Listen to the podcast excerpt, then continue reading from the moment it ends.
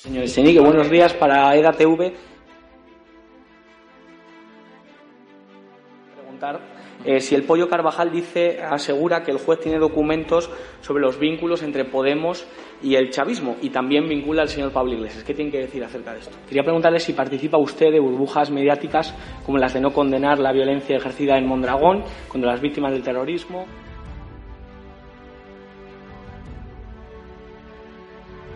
Contestarte es una falta de respeto a tus compañeros y compañeras aquí sentados que son periodistas de verdad. No participamos de burbujas mediáticas. condena la violencia de los independentistas hacia la policía. No participamos de burbujas mediáticas.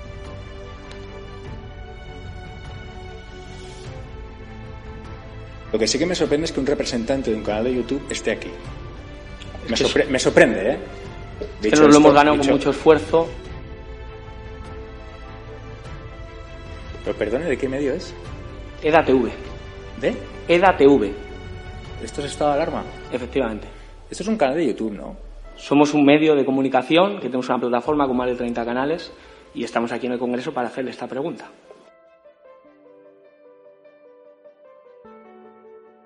¿Le parece delito de odio, señor Rejón, pegarle presuntamente una patada a un señor con cáncer, enfermo de cáncer? ¿Le parece un delito de odio?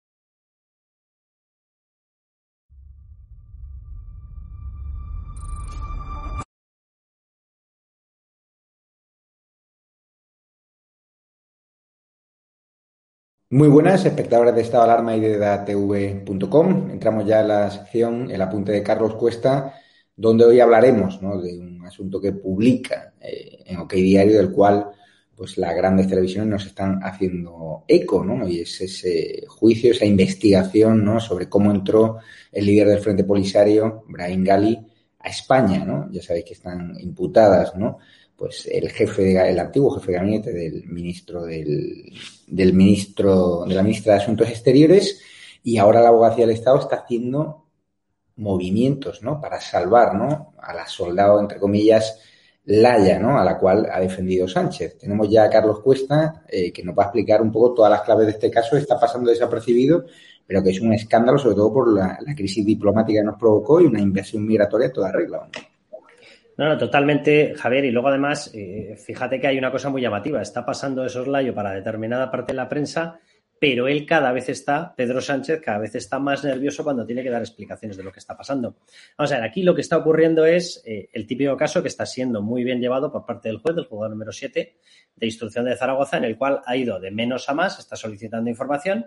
El primero que cantó fue el jefe de gabinete en aquella época, de González Laya, que lo primero que hizo fue una declaración jurada donde dijo, he sido yo, he sido yo, yo he dado la orden para que este señor entre, el líder del Frente Polisario, y para que entre además de forma opaca. Él no utilizó la expresión opaca, pero él dijo, yo he hablado con el teniente general encargado de las bases del aire y yo he sido, Camilo Villarino, jefe de gabinete, quien dijo que esta persona no tenía que seguir el protocolo ni de aduanas ni de inmigración. Traducido, que entre de forma opaca, que no sea identificada. ¿Qué hace el juez en ese momento? En ese momento le reclama y le dice, bueno, pues vente otra vez que vas a volver a declarar, pero ahora en condición de imputado, ¿vale? Y de hecho deja una cosa muy clara desde el primer momento el juez. Dice, tú en condición de imputado. El teniente general que le diste la orden va a venir a certificar todo lo que tú estás diciendo, Pero como yo no veo ningún comportamiento ilegal en el Ministerio de Defensa ni en el Ejército, él va a venir en condición de testigo. Tú, imputado, el otro en condición de testigo. La idea era clara de por dónde iba el juez. Bueno, en esa declaración ya Camilo Villarino ya bajó un pistón y ya dice, sí, sí, yo di la orden, pero fue porque me lo dijo eh, la ministra González Laya. Es más, la ministra González Laya no fue la única que intervino en esa orden. Y automáticamente el juez ya ha conseguido que esto salte de escalón. Del jefe de gabinete ya hemos pasado a la ministra imputa a la ministra. Y en ese momento es cuando vemos las últimas declaraciones, lo último que ha ocurrido, que ha tenido que salir ya a la palestra Pedro Sánchez y ha dicho nosotros nos comportamos de forma legal, nosotros hicimos lo que teníamos que hacer, pero planta un nosotros que dices, ¿quién? González Laya, tú, el Consejo de Ministros, ¿quién más lo sabía? Es decir, el juez está haciendo lo que tiene que hacer y Pedro Sánchez está nervioso. Yo simplemente quiero decir una cosa. En su momento, en OK Diario, sacamos una información que yo creo es muy relevante en estos momentos y es eh, exteriores, llevó toda la entrada, dirigió toda la entrada el gabinete del Ministerio de Asuntos Exteriores por orden de González Laya y lo hizo dejando al margen el Ministerio de Defensa. Cuando yo consulté cómo se podía haber realizado eso, puesto que son bases militares, se me respondió oficialmente y se me dijo, se puede hacer legalmente, siempre que se declare, y atención a la palabra que utilizaron, siempre que se declare presidencialmente, siempre que se declare por parte de presidencia que quien va a llevar este asunto va a ser exteriores. Claro, yo cuando escuché al presidente del gobierno decir que se había hecho de forma legal, digo, bueno, lo de legal es más que dudoso, porque depende mucho del fin. Si se le metió a esta persona, el líder del Frente Polisario, de forma opaca para que entrara y saliera sin pasar por la justicia cuando tiene denuncias, algunas de ellas en las que se le acusa de torturas incluso de asesinatos, de legal no tiene nada, porque lo que estarías haciendo es intentar encubrir a esta figura, taparla frente a la justicia. Pero cuando le escuché aquello me llamó mucho la atención porque digo, anda, termina la frase. Porque si terminas la frase, la única manera de que el Ministerio de Asuntos Exteriores pudiera utilizar las bases militares eh, con una especie de, primacía, de predominio dentro del gobierno, es que el presidente hubiera dicho que tú tenías ese predominio. Si no, ¿cómo vas a mandar tú desde el Ministerio de Asuntos Exteriores sobre las bases militares? No tiene sentido. Y cuidado, vuelvo al inicio de esta explicación, es que el juez ya ha dicho que efectivamente la responsabilidad, porque por eso lo ha imputado, eh, corresponde al Ministerio de Asuntos Exteriores y no al Ministerio de Defensa, no al Ejército. Por eso va en condición de testigo y no de imputado el teniente general que ya ha pasado a declarar. Es decir, cuidado con este asunto porque a quien le puede salpicar no es Arancha González Layo, a quien le puede salpicar es a Pedro Sánchez. De hecho, Pedro Sánchez está tan nervioso que cuando uno pone la mano al fuego por Laya, cuando él defendió públicamente a capa y espada a Laya, es porque entiendo que tiene miedo a que la ministra de Asuntos Exteriores, la entonces ministra, tire de la manta, ¿no? Claro, aquí ya estamos en la típica historia de quién se come el marrón. Eh, lo cual implica que los servicios jurídicos además le deben estar informando a Moncloa, cuidado que el marrón es consistente, porque si no, no te disputas quién se lo come, no existe y punto. Entonces, si pasas a considerar que existe, es porque tú consideras que efectivamente ese comportamiento, esa entrada sin control de aduana, sin control de inmigración, de forma opaca, puede ser declarada ilegal. Y si es declarada ilegal, alguien se tiene que comer ese marrón. Y efectivamente, como tú dices, Javier, entonces, ¿quién se lo come? ¿Se lo come la ministra? Cuidado porque si se lo come la ministra, la ministra va a tener un problema. Eh, este tipo de sanciones o este tipo de, condenas, en caso de que definitivamente se sentencie en ese sentido, te pueden dejar totalmente fuera de cualquier cargo público. Y para esta gente esto de ir a trabajar la vida privada es todo un poema. Entonces, cuidado porque el quien se come el marrón empieza a ser una cuestión muy importante. Y repito, aquí no solamente estamos hablando ya de la entrada, no entrada. Por cierto, yo simplemente daré un dato más. Eh, en la información que hemos publicado, procedente de la investigación policial que ya ha sido remitida al mismo juzgado, el número 7 de Zaragoza, la policía eh, ha certificado que tiene sospechas de que Brahim Gali, el líder del Frente Polisario, haya estado paseándose por España con cuatro identidades distintas. La cosa más eh, bestia de todas las que se describían en ese informe policial era que una de las formas de pasearse correspondía a una eh, nacionalidad. Es decir, habría sido nacionalizado español. ¿Quién lo habría hecho? En el año 2006, en época de Rodríguez Zapatero. Eh, la cosa llegaría ya al nivel de, paradoja absoluta y, ya poco menos que de sainete, porque estaba habilitada una tarjeta que creo que era del año 99, creo recordar ahora, como NIE. Es decir, un documento que le acreditaba, pero como extranjero. Cual es totalmente normal y regular. Lo que no es regular es que manteniendo viva una tarjeta como extranjero tengas una nacionalización y un documento DNI como nacional. Es la primera persona que ha pasado a ser español y extranjero simultáneamente. Eh, esas eran dos. Pero cuidado porque hay una cuarta, la tercera era directamente en uno de los documentos que se han remitido en este último viaje, pero la cuarta identidad distinta, cuidado porque corresponde al historial médico. En el historial médico que se remite para justificar el COVID de Brahim Gali, la identidad, el nombre no es de Brahim Gali. Hombre, suele ser conveniente que si tú te vienes a tratar de COVID, el documento que lo acredita sea de Brahim Gali, porque si no, a lo mejor nos asombramos todos un poco. Yo no estoy queriendo decir que este señor no tenía eh, el COVID. Yo eso ni lo pongo en duda, ni tengo qué ponerlo en duda, y de hecho en el hospital eh, nos han certificado que efectivamente fue tratado de COVID. Lo que sí que digo es que eh, cuidado con este caso, porque ya no estaríamos hablando de si entró con una identidad falsa, de forma opaca, sin los controles de aduanas, por un motivo un tanto extraño que podría ser el de excluirle del paso por la justicia, sino que cuidado porque podemos hablar de que el Partido Socialista ha mantenido relaciones totalmente oscuras y opacas con el líder del Frente Polisario desde años eh, absolutamente inmemoriales. Entonces, cuidado con esta historia, porque a quien puede acabar afectando efectivamente es a Pedro Sánchez, es a las relaciones de todo el Partido Socialista, es a las relaciones en época de Rodríguez Zapatero, y yo quiero recordar que en estos momentos Argelia tiene un conflicto con Marruecos Argelia se está enfadando con los que se acerquen a Marruecos, pero Marruecos tiene otro semiconflicto con nosotros. Vamos, dicho de una manera llana, que lo estamos bordando en relaciones internacionales. Como sigamos enemistándonos con todos a la vez, pues no sé, a este paso tendremos que acabar haciendo leña para tener calefacción. La abogacía del Estado de Cuentas en Diario, que ha salido al rescate de Laya, pide 150.000 euros de fianza a la acusación y el juez afortunadamente lo ha rechazado. Es decir, que el Estado, que el gobierno está utilizando todos los mecanismos que, todos los mecanismos que tiene a su alcance ¿no? para, para salvar a Laia y para que este caso ¿no? Eh, quede impune. Mira, un caso normal en el que tú haces una reclamación por acusación popular, eh, se le puede imponer una fianza de 5.000, de 6.000 euros, de 7.000, de 8.000, eh, de 150.000 no se impone nunca. ¿vale? La abogacía del Estado, eh, que se apellida del Estado por algo, no se apellida del gobierno, no se apellida de Sánchez, tiene que responder a los intereses del Estado, ¿vale? No del gobierno. Que la abogacía del Estado solicite a la judicatura, al juez, que uno excluya a las acusaciones populares, con lo cual el caso decae, porque quedaría en todo caso en manos, si lo viera, de una acusación pública por parte del Ministerio Fiscal, bueno, ya sabemos de quién depende la Fiscalía, eh, frase SIC de Pedro Sánchez, pues eso, ¿no? Vale. Bueno, pues a partir de ahí, si expulsas a las acusaciones populares, pues literalmente el caso se va por el sumidero. Bueno, pues eso es lo que ha pedido la abogacía del Estado. Aquí estamos hablando de un caso en lo que tienes que proteger es el comportamiento limpio, transparente, legal por parte de la Administración. Eso debería estar protegiendo y pretendiendo investigar la abogacía del Estado. Y en vez de eso, ha pretendido ahogar el caso, que no existe el caso expulsando a la acusación popular. Lo primero que hace es pedir la expulsión directamente del caso y da como segunda vía, como una vía alternativa, que se le imponga una fianza de 150.000 euros. Eso es una barbaridad. Para que nos hagamos una idea del nivel de barbaridad que es, el juez no solamente es que lo haya rechazado, es que ha dicho, mira, de los 150.000 voy a pasar a otra fianza, ¿vale? Ni los 6.000 ni los 5.000 habituales. Cero euros. Cero euros como fianza.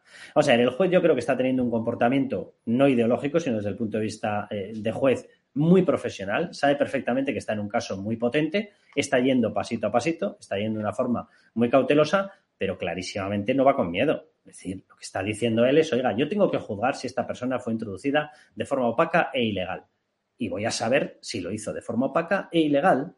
Y ustedes no van a expulsar de aquí a nadie, porque hay gente que son ciudadanos españoles que han planteado una denuncia contra este señor, porque entre otras cosas según algunas de esas denuncias, se asesinó a un montón de personas españolas, de ciudadanos españoles, de pescadores canarios. Y por lo tanto, yo quiero saber qué es lo que ha pasado con este caso y si hay una motivación política para que este señor entrara y saliera del país de una forma totalmente opaca y violando todos los sistemas de, transmisión de datos y de transparencia. Y lo está haciendo. Entonces, yo sinceramente creo que tiene un follón González Laya y espérate porque puede ser que tenga un follón Pedro Sánchez.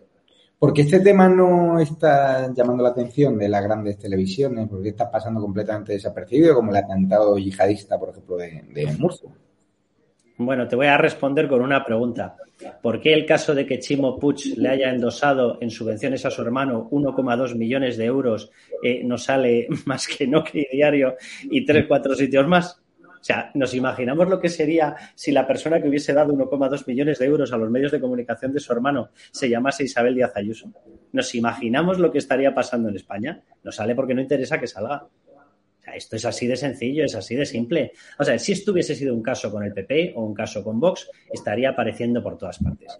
Si el tema de la utilización por parte de un ministro de Interior de una denuncia falsa para acusar a un partido a Vox de delito de odio, eh, si hubiese sido eso al revés, es decir, si hubiese sido un gobierno comandado por el PP o un gobierno comandado por Vox el que estuviese utilizando determinadas cuestiones para intentar expulsar a Podemos por delito de odio, no habría sitio en las televisiones para otra cosa. Pero bueno, estamos en lo que estamos. Yo, sinceramente, a mí el juicio del resto de medios me importa muy poco. O sea, a mí lo que me importa son las actuaciones judiciales y me importa si se cometen o no se cometen ilegalidades. Es un caso muy grave que, como tú decías, Javier, nos ha costado además una crisis migratoria potentísima. Es decir, 10.000 personas entraron eh, permitidas por Marruecos en una auténtica invasión invasión de inmigrantes en Ceuta eh, nos ha llevado a que Marruecos solicite el corte de cabeza de Gonzalo Laya y el presidente del gobierno lo ha aceptado, es decir, no se debe sentir muy seguro. Pedro Sánchez nos ha llevado, que también lo publicábamos hoy en OK Diario, a un trato totalmente, a un trato totalmente denigrante con respecto incluso a Naciones Unidas. En estos momentos se está dirimiendo qué ocurre con el Sáhara y atención a lo que ha pasado. Pedro Sánchez abandona La Palma para hacer una intervención mini de 3, 4, 5, 7 minutos, me da olímpicamente lo mismo, cuando Naciones Unidas había pedido, oiga, grábenlo en un videoblog y nos lo envían, que para el caso, bueno, pues él decide abandonar La Palma para irse. ¿Cuál es el pequeño problema? Que mientras él está yendo, Naciones Unidas, que nos ha dado, pues eso, si calculamos para todos los temas de los que tiene que hablar, pues salen unos 10-15 segundos para hablar del Sáhara. Bueno, pues simultáneamente, el enviado, el representante especial para el Sáhara de Naciones Unidas, estaba viajando en dirección a Rabat para estar sentado, tranquilo y negociar con quién? Con Marruecos. Es decir, con Marruecos no solamente es que le inviten a hablar largo y tendido, es que ellos se desplazan para intentar buscar una solución. Y con nosotros nos dicen, mira, tienes seis, siete minutillos, ¿vale? Repártetelos entre cuestiones eh, pues de fronteras, Rusia, la OTAN, no sé qué, el Sáhara, vamos, te salen a 20 segundos para explicar la crisis del Sáhara, ¿vale? Que ya nos vamos nosotros a hablarlo con los hermanos mayores, ¿vale? Entre mayores hablamos. Y tú, niño, vete para allá a grabar tu vídeo. Es así de patético. Esta semana hemos registrado en nuestro medio Estado de Alarma de ATV y OK Diario nuevos ataques a la libertad de prensa. No han tenido la solidaridad del gremio periodístico prácticamente. En las ruedas de prensa del Congreso, pues los únicos que hacemos preguntas a determinados diputados de izquierda, el segundo es en OK Diario y, y mis corresponsales en el Congreso, ¿a qué se achaca este nerviosismo de Podemos, que Yone Balearra me metió en el saco esta semana, ya no sabía ni lo que es de ATV, ni estado de alarma, ni lo que es OK Diario, pero está bien que nos metan en el mismo saco. ¿Nos hemos quedado solos en esta batalla? Bueno, a mí la verdad que lo de la soledad me preocupa poco, me preocupa mucho más que tengamos razón. Y como tenemos razón, hombre, Yone Belarra, eh, yo entiendo que esté preocupada y que tenga miedo. Lo digo porque dentro de los movimientos que se están investigando de salidas de dinero de las cuentas de la famosa caja de solidaridad de Podemos, hay uno que fue firmado por ella a una determinada productora, 404 creo que se llamaba, eh, y bueno, esas partidas fueron firmadas por ella. Entonces, no, me extraña que esté nerviosa, porque como se siga con la investigación y de momento se está siguiendo ya a buen ritmo, y si continúa Ecuador analizando y pidiendo más documentación sobre el envío de dinero que se realizó a la gente de Podemos, y se sigue certificando, como ya hemos probado incluso con los documentos de la propia Fundación CEPS en OK Diario, el envío de dinero desde Venezuela, Hombre, pues a lo mejor los que se encargaban de gestionar ese dinero, llegaba, lo cogemos, lo destinamos, pues hombre, a lo mejor tienen que dar alguna explicación. Entonces yo su nerviosismo lo entiendo, lo entiendo perfectamente y nuestra tranquilidad también la entiendo perfectamente. O sea, España es un Estado de Derecho y eso obviamente no juega a favor suyo y los jueces hacen su trabajo y los fiscales, incluso con determinadas órdenes, la inmensa mayoría hace lo que tiene que hacer y la policía investiga Punto final. Entonces, si ellos están nerviosos, es su problema. Yo estos calificativos, además, con todos mis respetos, viniendo de determinada gente, que si pseudoperiodistas, que si no pseudoperiodistas, mire, oiga, eh, perdóneme, pero vamos, que es que ustedes han llegado con unos currículums que están como para hablar. O sea, vamos, vamos a hablar claro. Y dos, ustedes venían a España, ¿vale? Y, el movimiento se demuestra andando. Ustedes venían a la política española, según decían, para no tener casoplones, tienen casoplones. Venían para acabar con los chollos y han batido el récord mundial de enchufes. Ustedes venían a España para acabar con la casta y están todos enchufados a los sueldos públicos. Ustedes venían para acabar con el derroche público porque iba en contra a los superpoderosos del pueblo. Y ustedes tienen en los ministerios enchufados a todos sus amigotes. Y no es por nada, pero es que además venían supuestamente para generar un escudo social y estamos viviendo la etapa en la que más vendida se ha quedado la gente que lo ha pasado mal con el COVID, que lo sigue pagando, pasando mal con el coronavirus e incluso gente como las pobres familias que están en estos momentos sufriendo en La Palma, que no ven llegar un euro. Entonces, a mí que me deje de hablar de pseudoperiodistas y que por una vez haga algo incluso parecido a pseudopolítica. No le voy a pedir ya ni que haga política, porque sé que, no, que es incapaz, pero que haga algo parecido a pseudopolítica. Es decir, si ustedes han dicho que el dinero tiene que ir para la gente, a lo mejor su ministerio de 451 millones de euros, que se divide entre chiringuitos y enchufados, lo pueden destinar, en el caso de Irene Montero, el Ministerio de Igualdad, salen las cuentas literalmente, a una dotación extra para contratar 15.000 agentes de Policía Nacional que se encarguen de investigar delitos de odio, eh, amenazas, todos, ¿eh? por cierto, no solamente los que ellos deciden perseguir, sino todos, eh, para dar protección a mujeres maltratadas, para comprobar inmediatamente las denuncias, ¿vale? ¿No dicen ustedes que el dinero no es para los superpoderosos? Pues ahora que son ustedes la casta, renuncien a él. Entonces yo entiendo que estén nerviosos porque yo estoy convencido de que la gente está tomando muy buena nota de que les prometieron que un ingreso mínimo vital iba a llegar a dos millones de personas y ha llegado a trescientas y pico mil. Que les prometieron que los ERTE se iban a pagar en tiempo y forma y no se han pagado en tiempo y forma y sigue habiendo una lista de espera de agárrate y no te menees. Que prometieron que iba a haber vivienda social y dónde está la vivienda social. Que prometieron que con ellos iba a correr el dinero en cuanto hubiese un problema en la parte de población vulnerable y tenemos en estos momentos a dos millones de personas que no tienen ni cobertura por prestación de desempleo ni tienen trabajo. Dos millones de personas. Pues yo entiendo que estén nerviosos, la verdad. Nosotros la verdad que estamos muy tranquilos. Pues muchísimas gracias, Carlos Cuesta. Un abrazo fuerte y mañana te leemos en OK Diario. Y un saludo a todos. Cuídate. Un abrazo fuerte y sigue la programación hoy, que seguimos con programas de mucha calidad. Y mañana nos veremos, que habrá novedades.